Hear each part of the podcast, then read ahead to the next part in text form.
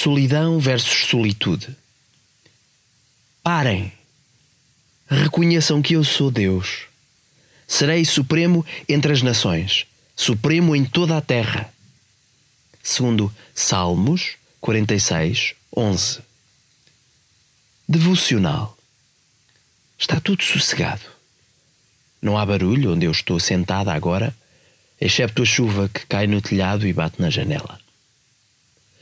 Estou numa divisão quase vazia, com apenas algumas peças de arte e decoração aqui e acolá. Não há música a tocar, nenhuma TV está a funcionar em pano de fundo, nenhum ecrã, excepto aquele em que estou a trabalhar. Estou sozinha neste silêncio, mas não estou só. Estou em solitude, mas não em solidão.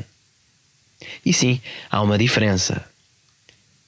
Eu nunca gostei de ficar sozinha. Eu Sentia-me sempre isolada e triste quando estava sozinha, mas com o tempo percebi o quão precioso poderia ser estar sozinho.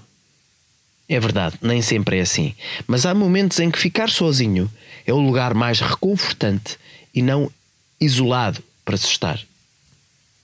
Quando estamos sozinhos, temos mais espaço mental, emocional e, é claro, físico para entender que realmente não estamos sozinhos.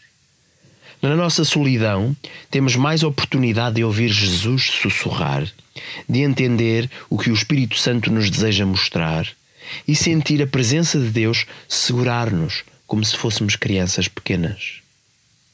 Em vez de temer a nossa solidão e desejar escapar dela, talvez possamos aprender a abraçá-la só por algum tempo.